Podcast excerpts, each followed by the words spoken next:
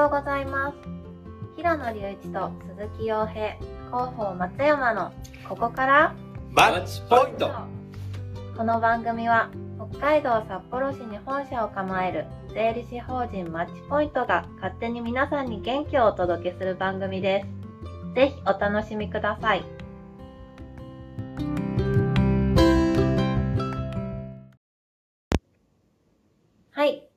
では、第28回目になります。はい。おお願いします。お願いします。よろしくお願いします。はい。今回は、二十歳の頃の自分へ伝え伝えたいことについてお話ししていきたいと思います。そうですね、ちょっとね、一週間遅くなっちゃいましたけど、先週成人式っていうのがあったので、そうですね。はい。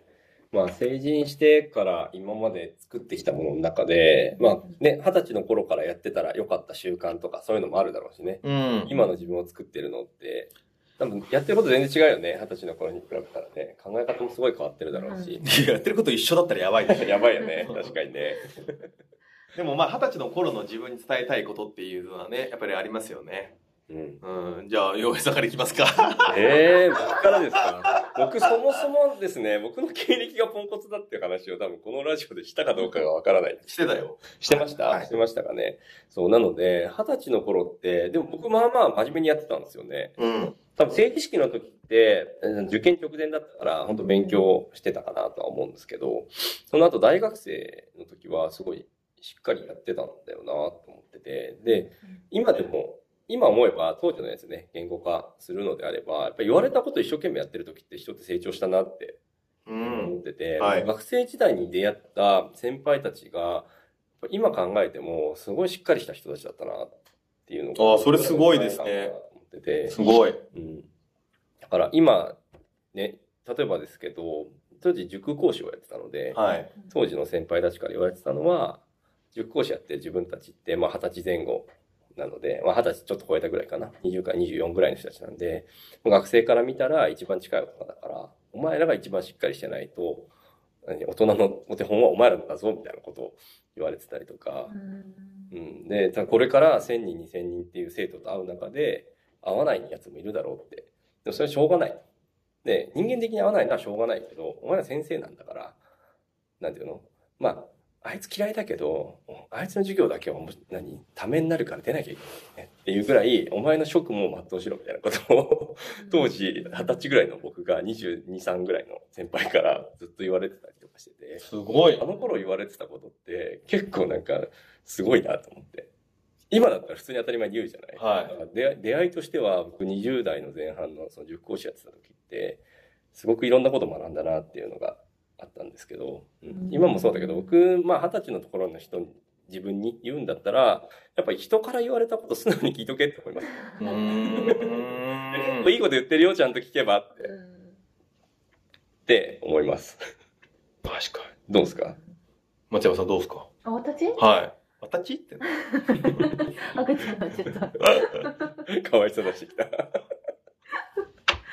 私はですね、歳くらいの頃、あの、輸入雑貨屋さんでアルバイトしてたんですけど、なんかあの時に、その、社員の人が、なんか電話対応してる時に、すごいなんか綺麗な言葉で電話対応してて、うん。で、なんか、相づちも、はいじゃなくて、ええ、ええって言ってるのがすっごいかっこよく見えて、うん。で、なんかそれを、あの、自分がお仕事をするようになってから、なんか、真似して使うようになったっていう、なんか全然、その、自分へ伝えたいことじゃないんですけど、あの時、なんかこう、いろんなものを吸収できたのかなって、なんか、すごい、あの、学生時代のアルバイトってめちゃくちゃ大事だなって、今振り返って思います。おーじゃあ、その時のバイトをしてて自分、だからそれが良かったよっていうのを伝えたいって感じだよね。そうですね。だからよくやったって思います。二十歳の頃の自分に。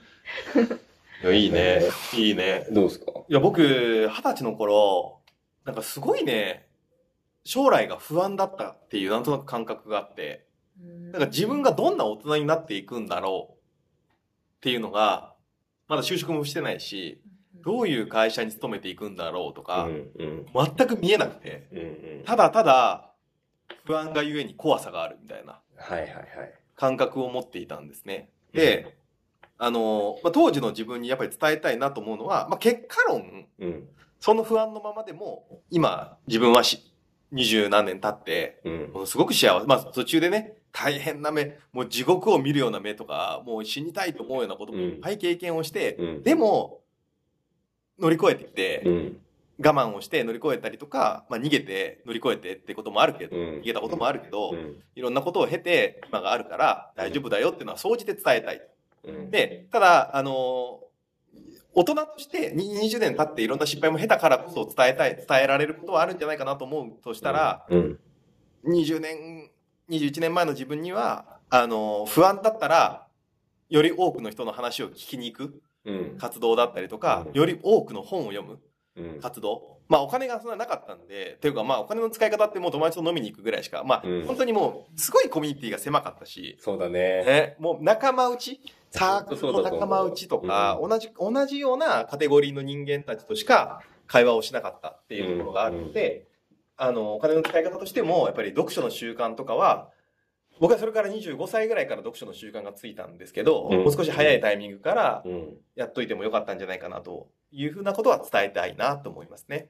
うん。うん。うん。やっぱり将来が不安とか見えないものが不安っていうのはもう仕方がないことで、はい。でもはい不安なのっていうのは、やっぱり情報量が少ないと不安になるんですよ。うん。うん。で、コロナとかも最初の時って情報量が少なすぎて、ただ怖かったじゃないですか。うん。うん。うん。でもやっぱり情報が入ってきて、あ、正しい情報とか間違った情報とかいろんな情報が入ってきて、その中で取捨選択をしながら、うん。なんか、あ、これが正しいんじゃないかなっていう情報を自分の中で考えて決断できるようになっていると、うん。なんとなく自分の軸、うん。信念みたいなものができてくるので、その量、そのなんか情報を、足を稼いで、うん。ね、あの、お金もそういうところに投資をして、うんやっていただけると、よりいい人生がうん。作れるのかなとは思いますけど。そうだね。まあ今は100点だから別にね、変わらなくてもいいよとも言いたいけど、はいはいはい。心配しなくていいよっていうこと200点になってたかもしれないからね。まあね、その、いい時も悪い時も含めて今の自分を作ってる、すごくいい時間だったなって僕も思うんですけど、でもなんかやれることがあるなと思ったら、もうちょっとなんか大人と関わってたらよかったんじゃないかなって。今必死になって大人と関わろうとしてるもんね。そうそうそう。なんか、そうだし、今その学生の人たちと会った時に、これ自分が学生の時になんか会って話してたら、なんか人生変わったんじゃないかなとか思ったりすることもありますけどね。うん。ただ僕ね、その本読む習慣っていうと、多分学生時代からナンバー2になるにはどうしたらいいんだろうみたいな本読んでた気がする。ええすごい。あ最初から？そう、最初から、いやなんか自分がトップに立つイメージなかったんだと思うんだよね。それが楽しいと思えないというか、自分のために頑張れない人だったから、昔から。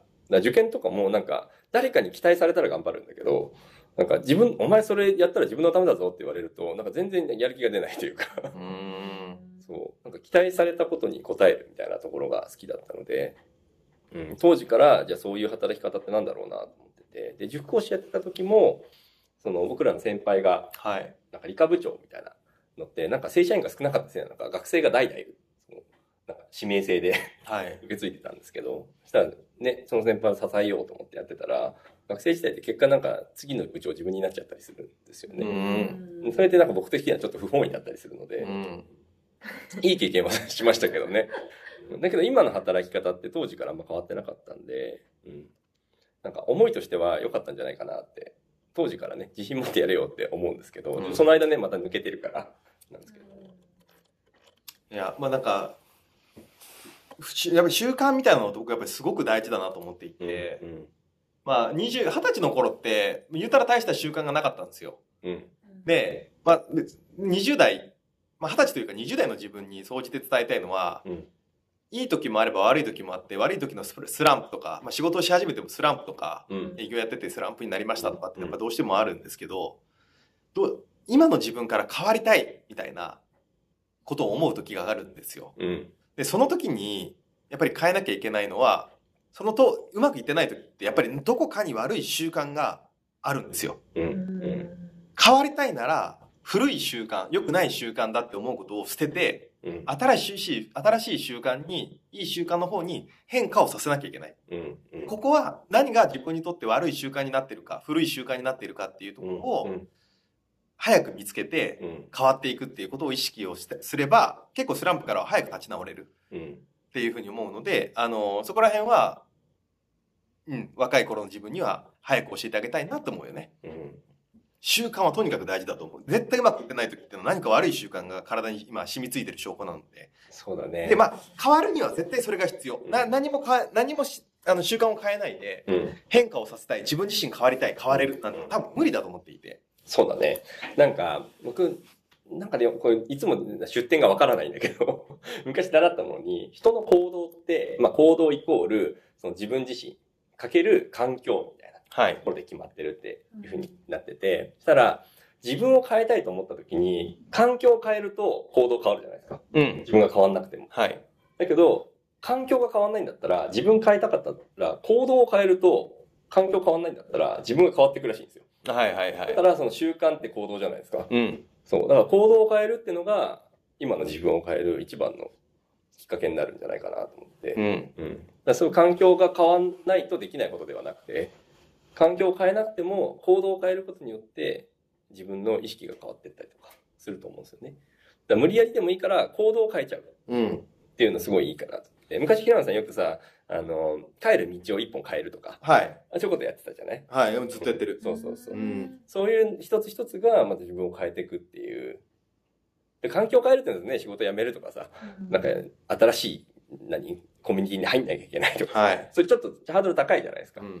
でもその行動習慣を変える方が、手軽に自分を変えるきっかけになるのかなって思いますけどね。そうですね。そういうの多分やってきてんだと思うんだよね、みんなね。うん。いや、そう。結局ね、行動ってやっぱり実行し、まあ、実行を伴うじゃないですか。うんうん。これが、難しいんですよ。すごく実は難しくて。そうだね。うん。基本的には人っていうのは変わりたくないんですよ。変わらない方が楽なんです。うん。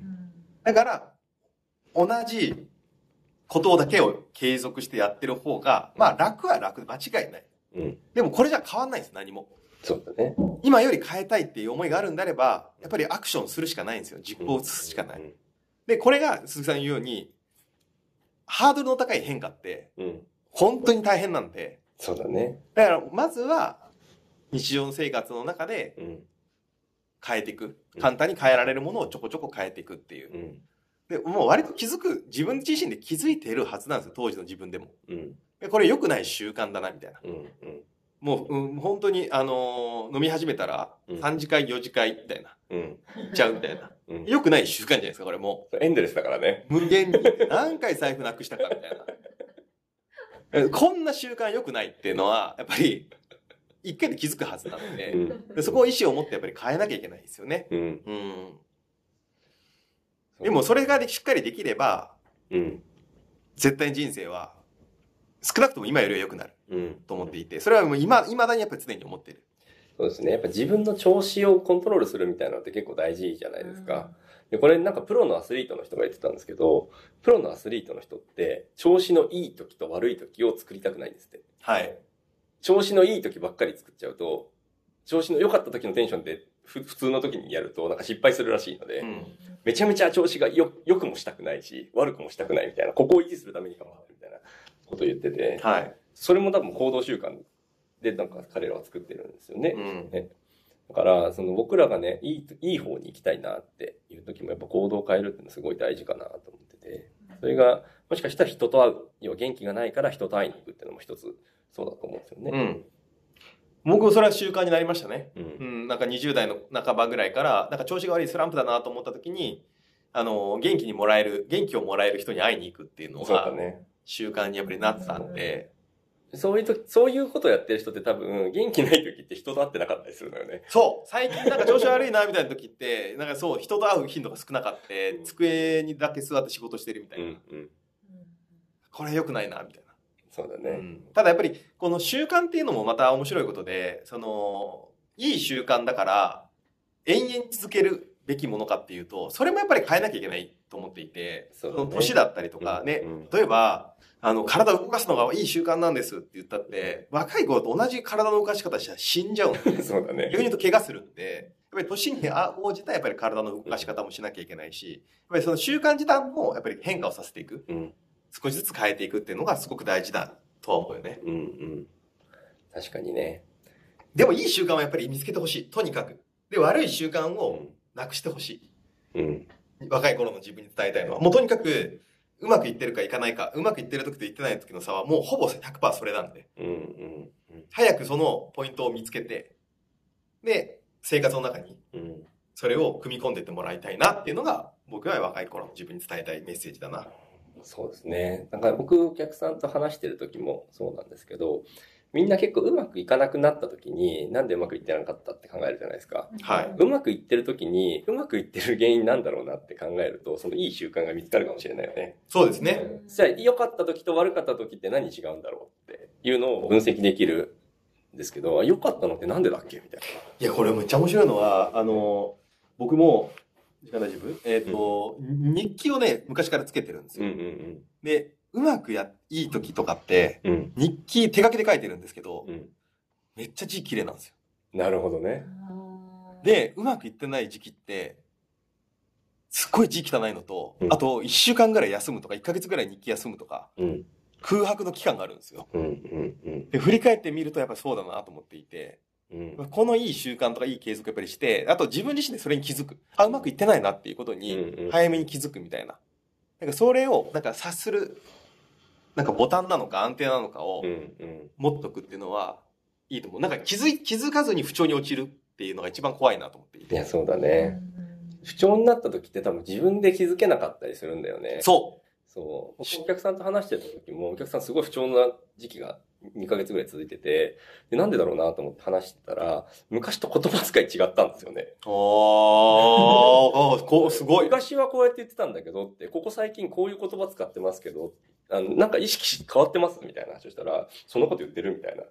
あ、意識ないんで、だから自覚がないんですよ自覚がなねね。昔はじね、自責で話していたのに、あそうそう。だんだん多責になって、従業員が、とか、主語が人になるみたいなね。その人の場合は、お客さんの困りごとみたいなのに、いや、こういうこと困ってたから、こう,、はいこうことできたんだよね、みたいなこと言ってたのが、う売りに行ったら売れなかったみたいなことを言い始めたお今までこうやって言ってたんだけど、今、売れなかったみたいな話をしてるんだけどって、これ、意思、自覚ありますみたいな話をしたら、え気づいてない。だからそうそうそう気づくポイントやっぱり見つけた方がいいですよね。今まで売れなかったなんて言葉、いや、売りに行ったのに売れなかったみたいな言葉聞いたことなかったから、その人にから。すごい。そう。そういう、なんかちょっと、ちょっとした違いがね、出てくるんだと思うんですね。それ、それを気づけるのが、稲田さんは日記だっていう話だもんね。手書きの日記ね。うん、あれはすごい。だからもう面白いです。うん。字が、字で出てた。字と、字と内容。いつも言ってるけど、なんか振り返りがいいだよね、の、振り返りをおろそかにするとそうなるって話。もう一気に、一気に落ち込みますね。うん。一日一日何があったかっていうのをちゃんと振り返らずにとか、一ヶ月一ヶ月何があったかも振り返ってないとか、うん。そういう風になってくると、結構、深いスランプに入ってくる。うん。う。うんん。いや、ほんとね、その、僕らがね、習って伊藤さんとかもそうだけど、はい。昔ね、その、御堂筋税理士法人でやってた時も、一日の振り返りは絶対するんですって。それがもう酔っ払って帰ってきても、5分でもいいから、今日の内容を振り返るみたいなうんを、絶対やってたって言ってて、で、平野さんもそうやってやってるはいっていうのを、まあ5年ぐらい前に聞いて、それからここれをやらなきゃいけないことだって思思いますもんね。すごい人とかみんなやってるんだったら、ね、それをやってればすごくなるかどうかは別として、まあでも自分、自分自身の変化には気づきやすいですよね。そうだよね。はい。うん振り返りがあるとね、いいやっぱり必要なのかなと思いますけどね。うんいい習慣としてね。そうですね。いい習慣として。なんとなく終わっちゃうからね。一年ってね。そう。一日一日、一週間、一週間、一ヶ月、一ヶ月、一年、一年って、本当になんとなく終わっていくんで、酒飲んでたら1ヶ月過ぎちゃうかもしれないから、はい。やっね。ぱり、なんとなく終わらせない。はい。うん。そういういい習慣をね、若い頃。別に年齢関係ないと思うんですよ。いつからでもそうだね。ううんん。スタートできると思うので。まあ、ただやっぱりいい習慣っていうのを若い頃から身につけておくと、やっぱり、全然太い軸が出来上がってくると思うので、うん。うん。若ければ若いほどがいい。だからまあ、残りの人生、今が一番若いはずなんでみんな。そうだね。そう。自分史上一番若い今。そう。これからのね、人生を考えると今が一番若いので、はい。そういう風にして、僕らもはい。いい習慣を作っていきましょう。はい。はい。このラジオの収録もいい習慣ということで、はい。最後まとめていただいて。はい。じゃあまとめます。なんだかんだ言いましたが、大人って楽しいよ。お、素晴らしい。そういう歌あったな。じゃあ来週もよろしくお願いしますお。願いします。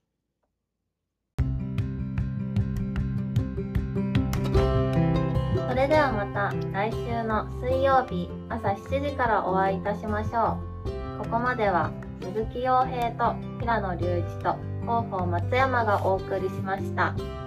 ここからマッチポイント。